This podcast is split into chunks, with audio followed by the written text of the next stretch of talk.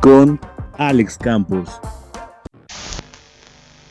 Bienvenidos a su podcast Lo que me dé la gana. Buenos días, buenas noches o buenas tardes, dependiendo a que estés escuchando esto. Mi nombre es Alex Campos y desde el Estado de México, o sea, de México, se transmite este, este podcast a toda eh, Latinoamérica o donde quiera que estés en Europa, en Estados Unidos, este, en donde sea que estés, se transmite desde, desde acá, ¿no? Eh, quiero comentar algo antes de empezar este podcast, porque, a ver, eh, escuché el podcast pasado y creo que digo mucho, pero bueno, esto se va a convertir en un, en un juego de Dream Team, ¿no? ¿Cómo se llama? Eh, bueno, un, juego de tomar, ¿no? Cada vez que diga, pero bueno, este, ya se, se va a corregir eso.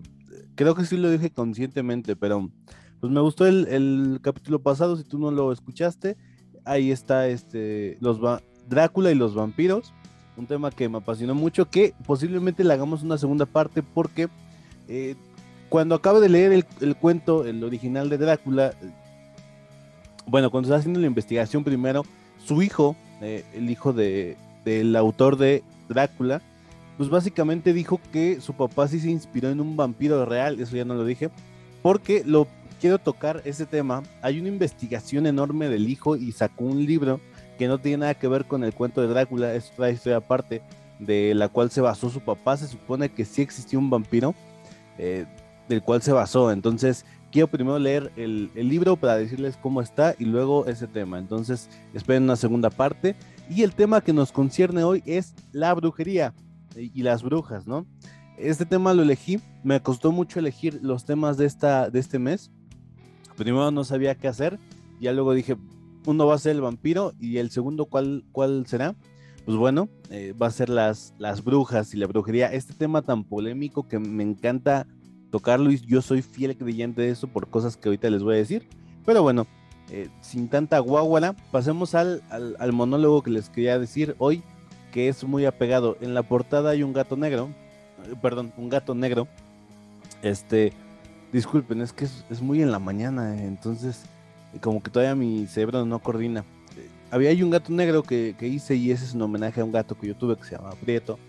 Eh, lo que les quería decir es que mucha gente dice que, si tú quieres amor de una mascota, compres un perro o adoptes un perro de la calle y no gatos. Los gatos son, son muy culeros. He escuchado a mucha gente que dice eso y sí, efectivamente yo te puedo confirmar, tengo muchos gatos. La mayoría de ellos son culeros en el aspecto de que solo quieren cariño cuando ellos eh, quieren, ¿no? Ellos se te van a acercar y eh, para que les hagas cariñitos, no, no, no van a estar como un perro que le hablas y, vienen. Pero esto, esto es muy bueno, a mí me encanta. Este gato que les comento, Prieto, era mi gato porque algo que tienen los gatos, y lo pueden investigar, y la gente que tenga gatos me va a creer, eh, ellos te eligen es lo más bonito de, tener gatos. Ellos te eligen, ellos no, no son como los perros que le, le mueven la cola a cualquiera. E, ellos te eligen y por eso si te elige un gato, eh, sí va a estar pegado junto a ti todo el tiempo. Cuando estés haciendo algo se va a pegar a ti, se va a quedar ahí sentado, va a dormir contigo. Y, eso que los gatos no son mucho de, cariños, digo, depende, ¿no? Eh, varía de gato en gato, hay muchos cariñosos. Pero el, que se quede contigo va a ser para siempre y, y eso.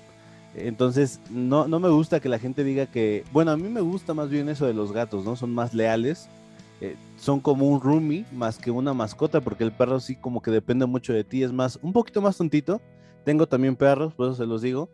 Y un gato no, es más inteligente. Eh, ah, es más, los gatos solo gritan de dolor, bueno, lloran, de, maullan de dolor, cuando ya es insoportable, cuando ya están a punto de morir. No, no les gusta eh, demostrar que la debilidad, son muy apartados algunos. Depende, digo, varía en gato en gato. Es muy sorprendente cómo son diferentes. Pero bueno, eso es lo que les quería decir del monólogo de hoy. De, los gatos importan. Y lamentablemente, los gatos negros fueron muchos asesinados. Digo, todos los gatos en la Europa, muchos gatos fueron asesinados, pero en la mayoría fueron negros porque se creía que pues, ayudaban a las brujas, ¿no? Esto es lamentable porque después se vino una, no sé cómo se llama en el grupo de ratas, pero hubo muchas ratas en Europa y la gente estaba muriendo y luego es como, ah, tenemos que traer a los gatos y ya los habíamos matado. Entonces, es, un pedo. Entonces, por favor, no, anden matando animales a diestra y siniestra porque no sabes qué puede causar. Excepto las arañas, esas son unas culeras. Ya, son culeras esas. Eh, se te aparecen de repente en lugares que dices, güey, aquí, aquí estoy trabajando todos los días, ¿por qué siempre vienes aquí? O sea, vete a una esquinita donde no te vea. Pero bueno, vayamos a las noticias porque hoy viene muy impactante este podcast. Entonces, vamos para allá. Lo más destacado de la semana. Y bien, ya estamos aquí en las noticias, en lo más relevante de la semana. Lo primero con lo que quiero iniciar es algo que parece de película, eh, de estas de Misión Imposible. Resulta que una pareja vendió secretos de submarinos nucleares a un país extranjero. Esto no se especifica, solo se dice país extranjero. La pareja es oriunda de West Virginia. Un saludo a la gente que nos escucha de allá, si nos escuchan en Virginia. Un saludote. Entonces, resulta que el esposo era ingeniero de, de este tipo de eh, vehículos, ¿sí se dice vehículos? Bueno, submarinos nucleares, y por un año le pasó secretos a alguien de un país. Le envió paquetes, no se, no se sabe, no se reveló en, el, en la noticia qué país. Por último, ellos hicieron una tarjeta de memoria con, con todo lo que tenían los, los eh, de documentos, la pusieron en un sándwich y la tiraron en un lugar específico.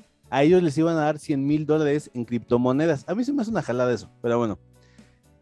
Resulta que esto fue una trampa porque un agente del FBI se hizo pasar por un comprador de un gobierno extranjero, lo citó, resulta que sí, efectivamente son espías y los detuvieron. La pareja eh, actual tiene 40 años. Digo, se anda rondando otra noticia en donde se supone que la mujer fue la que efectuó todo, ¿no?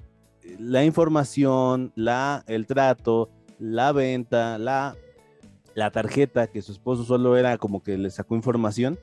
Pero yo la noticia que encontré decía que los dos habían sido culpables.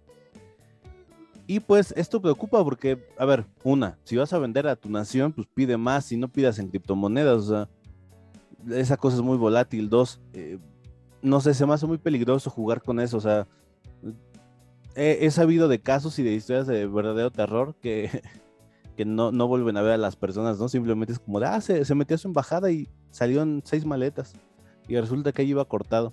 Entonces, es, jugarle mucho al, al, al, pingas, como le digo yo. Pero bueno, ahí está la noticia que parece sacada de una película. A mí esto se me hace muy loco, ¿no? Esto de compartir secretos. Aparte, otra cosa, eh, se desató una polémica porque en recientes meses, eh, según la noticia también, eh, Gran Bretaña y Australia ah, compraron submarinos nucleares. Y yo me pregunto, güey, o sea, estamos en una pinche pandemia. Uno. Dos. El pinche planeta casi se está acabando. Y me dices que quieres comprar submarinos, mamón. O sea, ¿es neta? O sea, te vas a meter ese pedo ahorita. ¿Por qué la gente y por qué el mundo sigue comprando si no necesita de quién defenderse? ¿Sabes? O sea, entiendo que tienen que estar ahí por X o Y, pero verde, o sea, nuclear, mundo, no sé. No me hace una buena combinación. Pero de ahí vamos a una noticia que está posiblemente no sea la más destacada de esta semana, pero me causa mucha curiosidad por el personaje que involucra.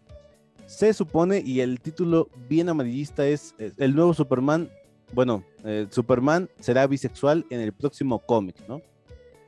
Esto, es que yo sí quiero dar mi opinión de esto. La gente que, me conozca me gusta mucho Superman, me gusta mucho los valores que representa. Y eh, pues básicamente su S es, un símbolo de esperanza, ¿no? Como lo dice en Justice League, que las, la esperanza es como las llaves, ¿no? Son, son difíciles de... Es, es fácil perderlas, pero siempre las vas a encontrar entonces me gusta mucho el personaje, me gusta mucho lo que representa, me gusta mucho la historia de amor que tiene con Lois Lane. Siento que es de los pocos personajes que tiene una historia de amor verdadera de una reportera y, de este chico que es Superman. Pero ahora vamos con su hijo. Su hijo creo que salió primero en el 2018. Yo tengo el primer cómic donde sale su hijo. Y este, su hijo se llama John Kent, por el nombre de su padre adoptivo y resulta que él va a ser bisexual. La gente que no esté muy consciente de, oiga, pero ¿cómo se convirtió en Superman? Bueno, hubo un evento en donde él ya es mayor y tiene, de hecho tiene un traje muy bueno de Superman, pero digamos que es como un Superboy. Superman está en otro lado partiéndose su madre y él está en la Tierra encargándose de, que nada, nada salga de, control, vaya. ¿Sí lo dije bien? nada, sí, nada salga de, de, bueno, nada se descontrole, dejémoslo ahí.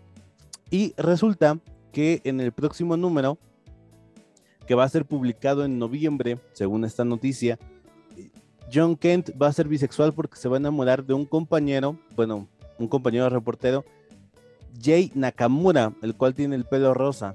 Este, y pues se ve en la portada que están besando. Esto no sé si generó polémicas. Hay mucha gente que está hablando de, ah, no, sí, es que los valores que representa Superman y sí, es muy correcto que su hijo siga lo mismo. Yo espero, no he leído estos cómics. De hecho, la trama ni siquiera se ha filtrado o se ha publicado. Pero mi opinión es, me vale madre, o sea, me vale madre con quién se ve ese el hijo de Superman, la neta, siendo honestos, a mí me importa mucho el personaje. Dos, si nada más se va a hacer por una agenda, es, es lo que yo no estoy a favor. O sea, si, si en serio lo estás haciendo para, para el personaje y no para la gente, o sea, ¿me entienden? no me gusta cuando las cosas hacen de agendas y posiblemente muchas cosas que hoy vivimos ya son de agenda, ¿no? Pero ah, eso es lo que a mí no me molesta, pero ojalá no sea por una agenda de política. Hay mucha gente que dice, no, es que yo me quiero identificar con Superman. Vato, tú te puedes identificar con Batman, con Flash, con Linterna Verde, aunque seas hindú, aunque seas inglés, aunque tengas la cara fea, ¿no? O sea, yo no siento yo no veo el por qué esa necesidad de decir, mira, a ese vato le falta una pierna. Mira, es como yo. Pues no, simplemente tú puedes ser quien tú quieras ser. Desde niño nos enseñan eso. Entonces, si tú quieres ser un Superman, que seamos honestos, hay gente fea, yo soy feo. Si, si yo quiero ser Superman, voy a ser Superman, aunque esté bien pinche feo, ¿sabes? Entonces, ahí está. No tengo nada en contra de, de que se presente como bisexual, como les dije, me vale madre. Pero Sí, espero que no sea por una agenda política y espero que la gente que esté dando su opinión sí sea la verdadera. Esta es mi opinión. Nadie me la preguntó, pero yo la digo. Eh, está bien que se quieran hacer este tipo de cambios. De hecho, la mayoría de hijos de superhéroes son, son este, bisexuales o gays o lesbianas. Pero eh, no tengo ningún problema con ello. Solo espero que no se haga por una agenda política. Es mi único comentario. Y de ahí, pues ya vámonos al tema, al tema de Today al tema más esperado de la semana. Vamos para allá. En el podcast de hoy. Bien, eh, si te digo brujería, normalmente se arma un debate, eh, lo he dicho con muchas personas. Está el típico que cree, que dice que su mamá hace limpias, que ha ido a limpias. Eh, está el otro lado que dice que son puras jaladas, mamadas aquí en México. Y yo soy de la gente que cree porque lo he vivido muy de cerca y he escuchado muchas historias de gente que les creo. Y bueno, eh, este tema lo quiero dividir en dos partes, la parte europea y la latina. La gente que nos escucha de, Europa, pues bueno, sabrán que las brujas allá son muy diferentes a las que tenemos acá, ¿no? ¿Y por qué hablo así como si, si existieran? Porque yo sí creo, y la brujería existe, quieras o no que existan los efectos secundarios, pues bueno, ahí habría debate, pero el, hecho en que Haití, ¿no? Que es un país eh, que ya todos sabemos que está pues un poco más, más este, más marginado que México, se cree mucho en el vudú y es sorprendente las, en cuestión a, cultura que tienen allá sobre el vudú. En África también, la cuestión que tienen con la brujería. En Europa como que es más más esta onda de conectarse con la, con la tierra. Y en México igual es, es como tipo vudú, hay mucha santería, está la Santa Muerte, ¿no? Este tipo de, de religiones, subreligiones, porque en sí la, la, Santa Muerte, si tú no la conoces, nació del populismo de la gente. Esto es como una protesta. Hay muchos narcos, gente, gente que cree solo en la Santa Muerte porque es lo único que tienen seguro. He escuchado muchas historias de que lo que cumple, o sea, lo que tú le digas a la Santa Muerte, tú lo tienes que cumplir y ella te lo va a cumplir. He escuchado muchas cosas de, éxito y es una figura que impone. ¿A qué voy con esto de la brujería en México? Es que no sé si Latinoamérica en sí sea un país donde se cree más en estos hechos, en los vampiros, en los fantasmas, eh, ya que en, Europa, a pesar de ser el continente más viejo y donde más hay leyendas y donde nacen algunas leyendas, no se cree mucho. Entonces me, me causa mucho, mucho conflicto eso. Pero bueno, ahí está como qué son o qué es la brujería, pues esto. Eh, las brujas aquí en México se conocen como pues estas bolas de fuego que muchos las han visto. Yo nunca las he visto y a mí se me haría muy impactante ver eso. O sea, piensen ustedes y mucha gente cuando dice es que no existen los fantasmas, nunca he visto uno. Y los videos que salen de se ve muy falso, es que no sabemos cómo sean. O sea, yo creo, yo soy fiel creyente de que si un día veo una bola de fuego flotando, no lo voy a creer. O sea, va a ser de, vato, lo estoy viendo, pero no lo creo. Es tan impactante que no lo creo, es, tan subreal, es, es, eso, ¿no? Entonces, pues eso quería tocar. Esas son las brujas aquí en México, ¿no? Ahorita voy con las europeas porque de hecho de ahí viene la historia que les voy a contar. Ahora, ¿de dónde vienen? Bueno, hasta el día de hoy no se conoce un año aproximado de, de estas prácticas. Se cree que son más antiguas que el tiempo. La neta, yo le exageré. Pero sí, son más antiguas que, que cualquier cosa. Hay documentos oficiales que dicen que había gente que practicaba pues algunos ritos, algunas cosas mágicas, entre comillas, para influir en su entorno que los rodeaba. Un ejemplo son las culturas egipcias, las de Mesopotamia, la hindú, ¿no? etc. Incluso aquí en, en México tenemos este, pues nuestro lado de las brujas, que ahorita más adelante les voy a platicar, que está muy curioso. Pero la que se destaca es la griega, resulta que en Grecia se le relacionaba a la mujer con la sanación y la magia. Esto es porque había unas prácticas llamadas los misterios de Seleucinos o Seleucinos, las cuales eran en honor a Demeter. Si tú no sabes quién es Demeter, es la diosa de la vida y la fertilidad. También creo que de la agricultura y a su hija Perséfone. Estas constaban en romper el ayuno con un líquido que se llamaba kioken o kioken esta bebida era hecha con la colita del centeno, de, esos campos que han visto, que son como colitas de, gato. Bueno, con esas colitas hacía y se cree que se ponía una sustancia este, psicodélica, como los hongos. Con esto se supone que la gente alcanzaba revelaciones místicas, entre comillas, porque lo que hacían era eh, drogarse o emborracharse, y con esto podían ver un mundo después de la muerte. Digo, lo de emborracharse ya lo sabemos ahora, pero esa gente no lo sabía. Resulta que eh, también tenemos este culto a Diana. Si tú no sabes quién es Diana, es más conocida por ser la diosa de la casa. Si tú juegas Assassin's Creed Odyssey, eh, hay unas misiones que son, son con este culto de Diana. Bueno, estos rituales se hacían para buscar fertilidad. Ellas se emborrachaban, literalmente, esto sí, sí pasaba ellas se emborrachaban para poder tener más visiones del mundo después de la muerte.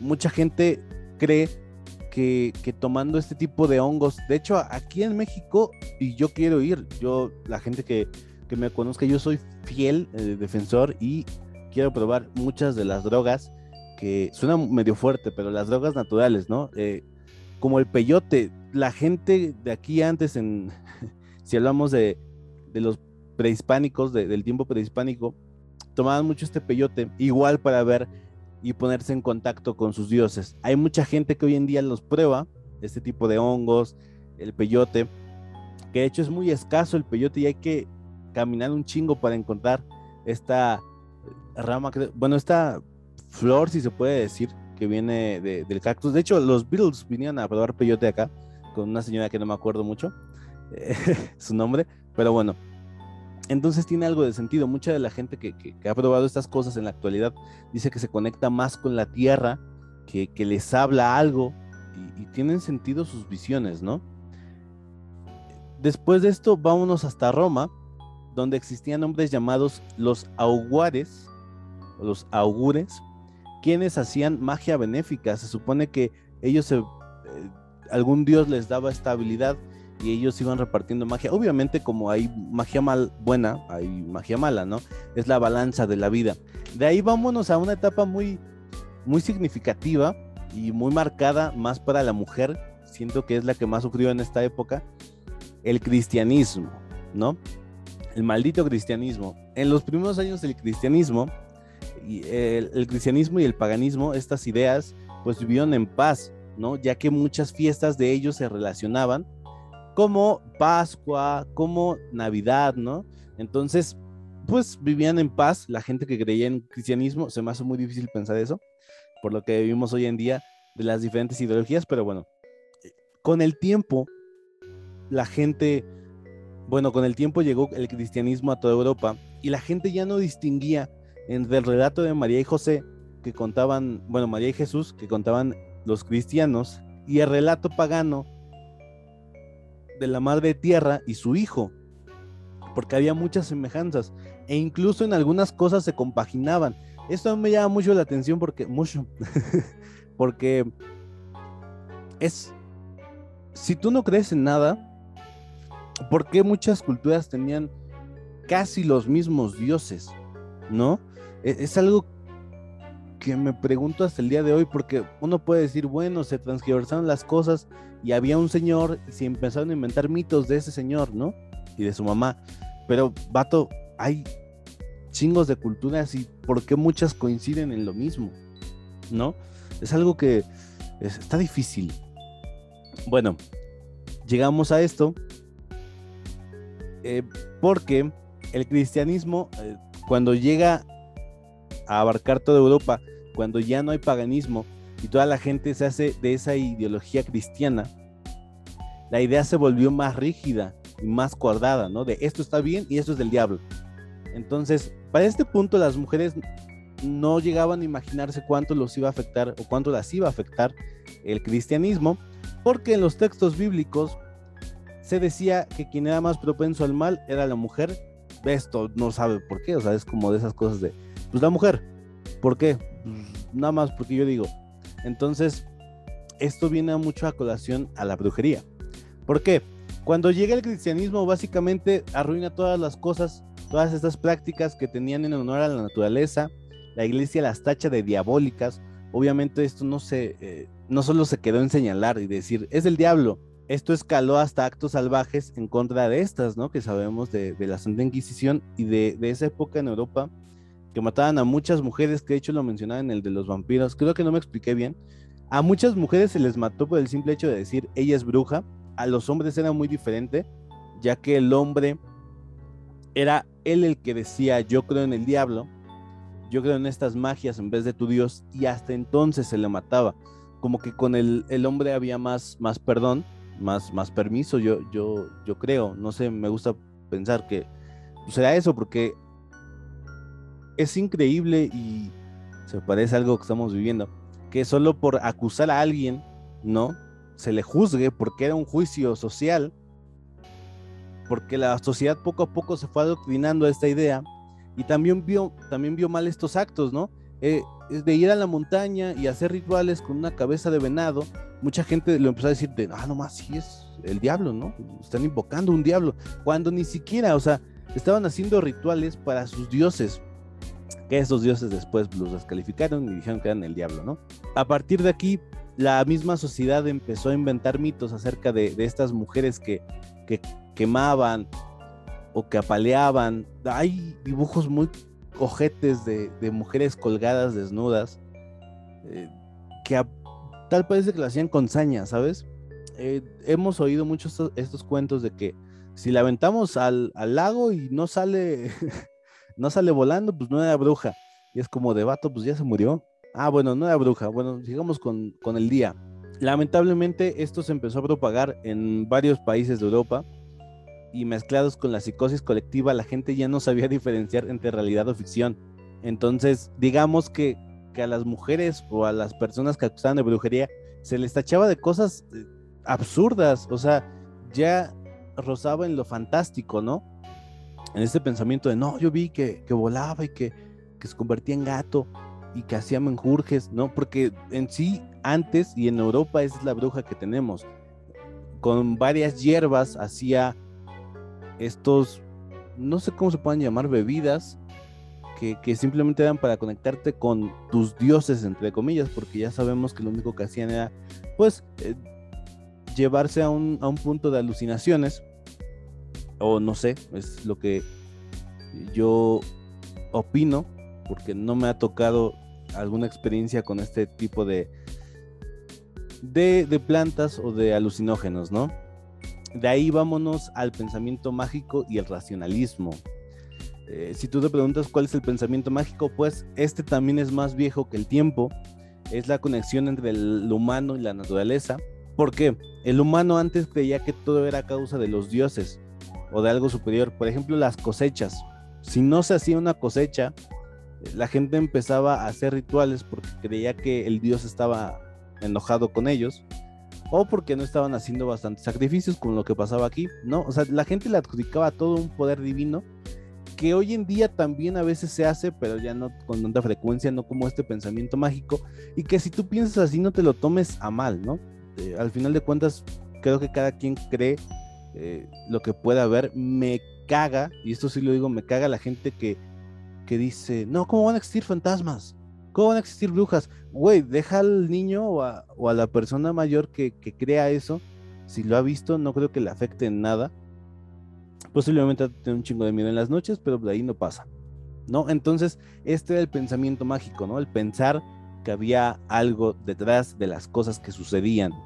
Ahora, ¿por qué tiene que ver el pensamiento mágico con el racionalismo? Bueno, en el siglo XVII se le conoce como el nacimiento del racionalismo en este siglo fue cuando aparecieron personajes como Descartes, Galileo Galilei y Newton. Esta gente vino a revolucionar el pensamiento, explicando algunas cosas que pasaban, ¿no? Galileo Galilei, eh, creo, si no mal me acuerdo, era el inventor de eh, el telescopio, que de hecho, si no me equivoco, la iglesia lo, mandó a matar, eh, lo quemó, entonces pues, no sé qué tan bueno fue la idea del racionalismo, pero de ahí ustedes me entienden, vienen varias vertientes que es como de, no, este vato tenía razón y se empezaron a hacer las ciencias desde ese entonces, ¿no? Esto es algo muy curioso. Yo sé que ustedes esperan algo más de las brujas de Europa, pero es esto, o sea, básicamente todo se construyó en base a un mito que empezó a, esparcir la gente por Europa respecto a estas pobres mujeres que no sabías si, si en verdad eh, manejaban magia negra o simplemente querían hacerle pues una ofrenda a sus dioses. Creo que la gente es muy borrega, la sociedad en sí. Si alguien empieza a plantear algo, como que la gente le va a tomar sentido, ¿sabes? Es como de, pues sí, tienes razón. Nadie va a pelear y nadie va a pelear por un pensamiento y nadie se va a plantear lo contrario, porque pues no, no está en nuestra naturaleza. Siendo honestos, creo que mucha gente somos necios porque no nos planteamos de otra forma eh, yo me incluyo ahí en algunas cosas. Y hay gente que sí se lo plantea y aún así dice, ¿sabes qué? Creo que este es el camino adecuado. Entonces creo que ya queda en cada uno. Pero lamentablemente la mujer sufrió mucho en, esta etapa. Si te invito a que busques, bueno, es que hay, dibujos de supuestas brujas donde las mataban y las asesinaban de formas feas. Si tú quieres verlo, digo, no es nada gráfico, solo son pinturas de gente que, que en esa época como que le gustaba o se le pedía que plasmara ese momento en la historia, ¿no? Ahora vamos a acá a Latinoamérica, más específicamente en México, porque aquí sí hay un origen bastante eh, diferente, bastante peculiar, ya que aquí eh, existían, y disculpen si no lo pronuncio bien, las Tlahuelpuchi, antes de la conquista, antes de todo esto de los españoles, en lo que hoy se conoce como Tlaxcala. Disculpen si no pronuncio bien, pero es que estos nombres no me dejan. Eh, la gente que no sea de aquí de México, Tlaxcala es un estado que está un poquito al norte. Creo que está por Hidalgo, entonces pues ya, los ubiqué más o menos. Eh, ahí nació la leyenda de las Tlahuelpuchi. Esta significa ahumador luminoso. Se supone que estas personas o entes tienen la habilidad de convertirse en fuego o en animal eh, debido a varios años de experiencia y se supone que los dioses les dieron este don y algunas lo usan para la maldad, ¿no? Como les dije, tanto si existe un bien, existe un mal y si existe un mal, existe un bien. Se supone que esto se manifestaba hasta la pubertad, específicamente a su primera regla o menstruación de las mujeres, solo de las mujeres. Se supone, y esto que todo que le estoy mencionando, solo se le liga a las mujeres. No se conoce eh, o no, más bien ahí eran brujos pero no se habla tanto de los brujos porque a los brujos no les fue tan, tan mal como a las mujeres en, cuestión de las brujas. Con el tiempo, si practicaban, lograban dominar el arte del nahualismo, porque aquí hay una paréntesis que quiero hacer. Las brujas, las tlahuelpuchi, son vampiro, nahuales y brujas. El nahualismo, si tú no sabes qué es, es, es la habilidad de convertirse en animal. Yo sé que suena muy fantástico. He escuchado muchos relatos de gente que dice que por el sur de México, como que en carreteras se, ven mucho estas cosas, ¿no? Hay una leyenda muy vieja de cuando yo era niño, tenía como seis años, cuando me la contaron, que un taxista atropelló a un, a un pavo, ¿no? Y dijo, ah, ya chingué, ¿no? Para la cena. Lo echa a la cajuela, cuando llega a su casa lo abre y resulta que era un señor. Eh, el señor obviamente murió. Entonces está, está curioso este, esta cosa del Nahual, ¿no? También había, habrá que explorarlo. No sé si para el siguiente mes, pero pues, se, va a hablar, ¿no? Se dice que cuando por fin se transforman en animal, ellas desprenden una luminosidad para advertir de su presencia. Esto tendría mucho sentido con la, gente que ve bolas de fuego. De hecho, aquí hay, hay varias anécdotas por donde yo vivo. Hay un mercado que se llama eh, La López, y ahí una persona una vez me contó que, vio una bola de fuego con su familia. O sea, que literalmente es una bola de fuego. Entonces, se, dice que cuando veas este tipo de cosas te pongas la ropa al revés. No encontré información de, en qué te puede ayudar. Pero si tienes algún metal, se supone que son, eh, no les gusta el metal. De hecho, a los niños pequeños en los pueblos se les ponen como tijeras, las abren y se hacen forma de cruz, se las ponen abajo de su cuna. Eh, para el dato, si querías. Son conocidas por beber sangre humana, lo que les decía, ya que de estas se alimentan y prefieren la de los niños o bebés porque se supone que en esa edad son más eh, ricas. Vaya, ¿no? Para entrar a tus casas, si te preguntas cómo entran a las casas, pues no, no entran tocando. Se supone que se transforman en una neblina verde y ellas pueden dormir a los papás y solo quedarse con el niño para chuparlo. Las Tlahuelpuchi no pueden transferir su poder, se supone que no va de generación en generación, ni su conocimiento. Solo se, dice que pues, si te lo daba el dios, eras digna, ¿no? Solo podías recibir su poder si la matabas. Y aquí hay un dato muy interesante. Como les dije, para alejarlas de los niños tienen que poner tijeras debajo o algún metal que tengan clip, ya sea el clip, una pluma de fierro, ¿no? No sé por qué no les gusta el metal, o una cubeta de agua. Esto mm, se me escucha más al mago de Oz, pero bueno, eh, tengan su cubeta de agua ahí. Las Tlahuelpuchi, la última Tlahuelpuchi, esta es una leyenda urbana, ¿eh? La última Tlahuelpuchi fue asesinada en 1973 en, en Tlaxcala. Entonces, verde, eh, no sabes qué creer hay una leyenda muy famosa también que dice que el origen de las Tlahuelpuchi es más, más sombrío porque eh, había una señora que iba a parir a dos niñas y alguien las maldijo. Estas nacieron con este don y pues la mamá al ver que tenían este don las tiró y las dejó a su suerte. Por eso es que las brujas de aquí no andan en, en grupo, son más solitarias. Se dice que porque no conocen el amor y son muy territoriales. Una bruja solo se acerca a otra bruja cuando necesita ayuda. Y yo sé que suena esto muy fantástico. Yo, yo sé que, que si alguien lo escucha va a decir, vato, ¿estás escuchando lo que estás diciendo? Sí, lo, lo tuve que investigar, lo, lo escribí, lo leí como tres veces y sé que suena muy fantástico.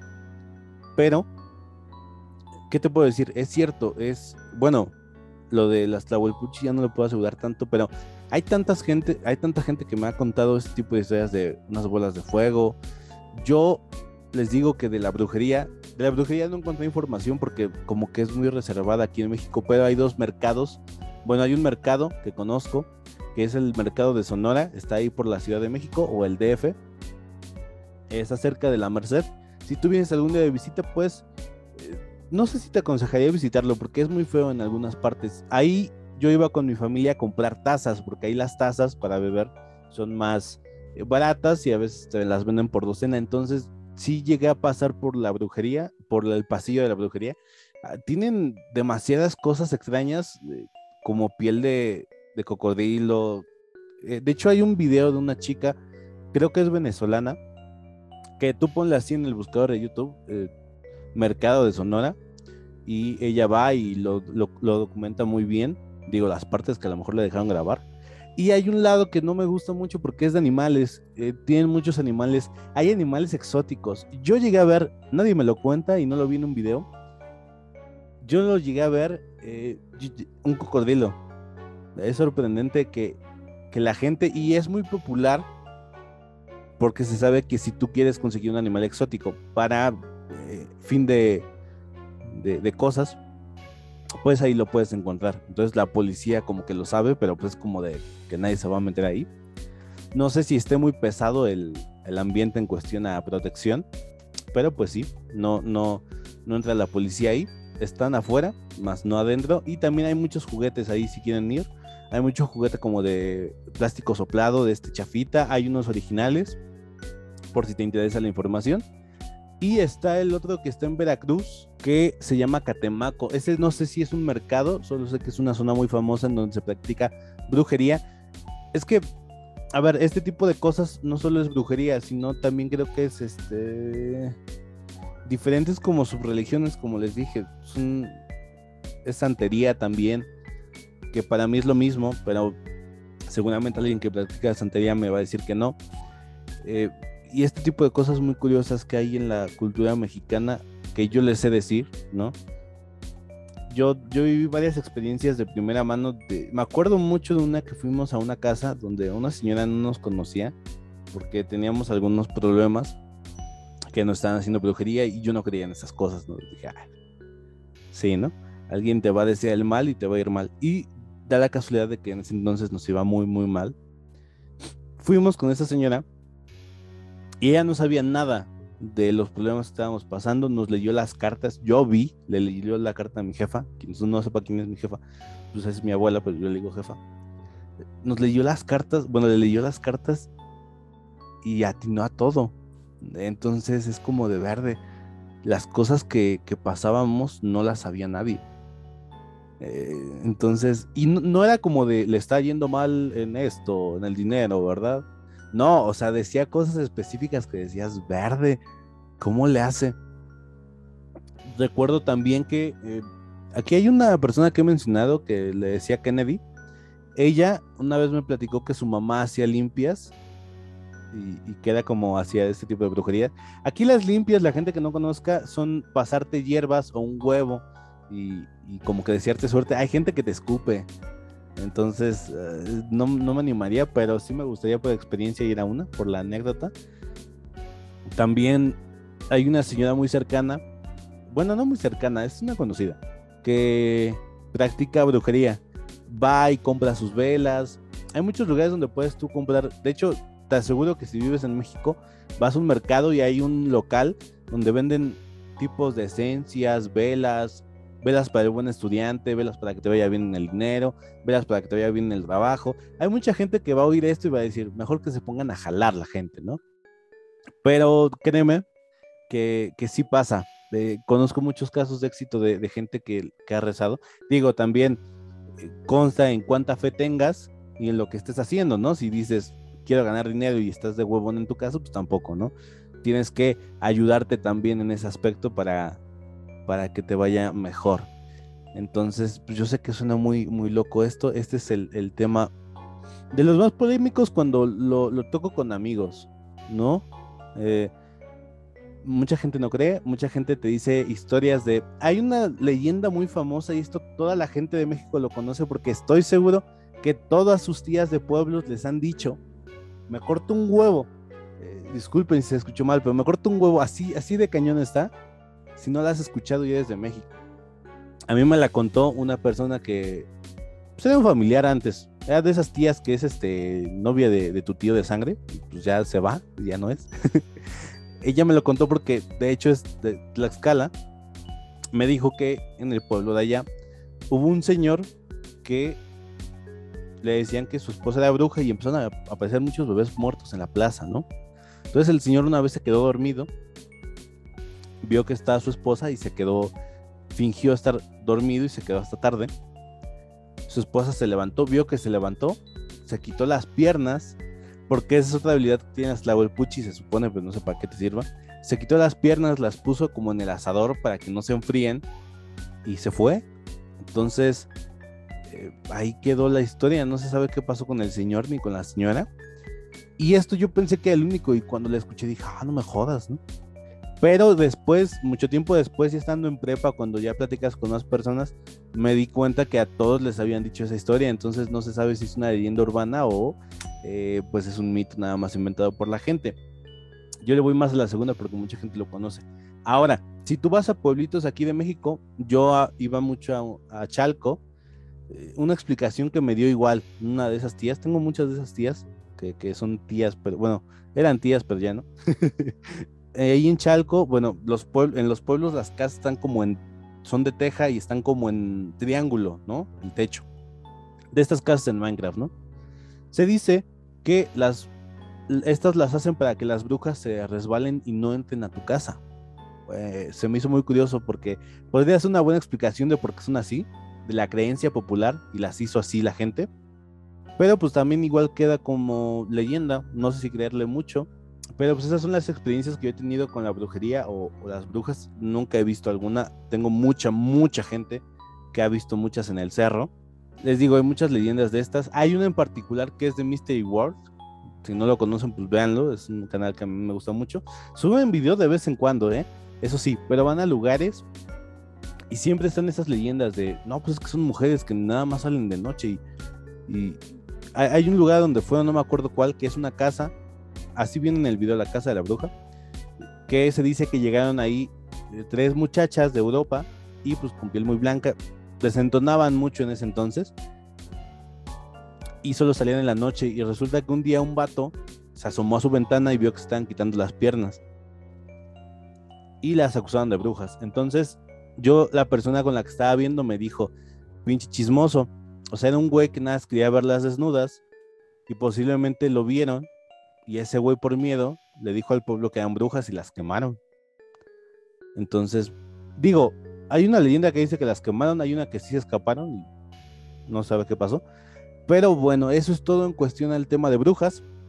Ojalá te haya gustado. Ah, y para acabar, esta es muy buena.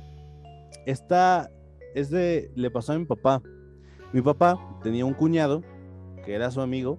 Normalmente los cuñados no son amigos, pero esta vez sí. Que como, como que le gustaba este, este pedo de, la magia negra y de, del satanismo. Entonces fue una iglesia negra que se presume que aquí hay muchas en el Estado de México, más en Villa del Carbón. Fue una iglesia de, de magia negra, de religión negra, algo así. Y él, el que estaba ahí, le dijo, hijo, no te metas a esto porque está muy cañón y te voy a pasar algo malo. El vato no entendió y siguió leyendo. Y un día, mi papá dormía junto con su cuñado. No sé por qué, no me pregunten. De esas familias que como que invitan al cuñado y ya duermen ahí cinco en la casa. Bueno, mi papá le tocó eso. Y resulta que les empezaron a pegar en la ventana, pero muy fuerte. Les dio miedo y este vato le dijo a mi papá que pusiera unas, unas eh, tijeras en cruz.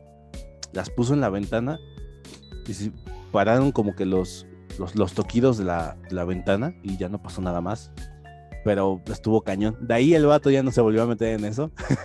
es esa gente que le anda buscando los huevos al león, como se dice. Rascando los huevos al león, perdón.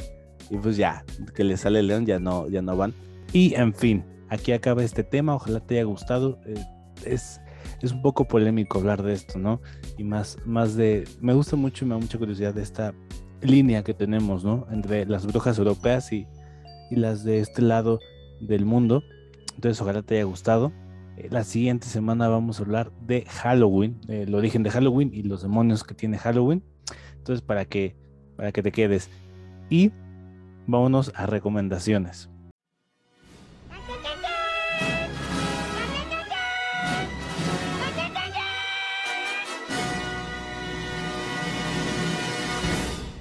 Esta semana quisiera recomendarles una canción que desde que elegí el tema dije, esta canción tiene que ir. Es una canción de una banda argentina eh, llamada Los Típitos y se llama Brujería. Es del año 2004 y es de su disco Armando Camaleón. Está muy chida la portada del disco. Entonces, dense una vuelta, vayan allá. A mí me gusta mucho la, la música que tienen ellos.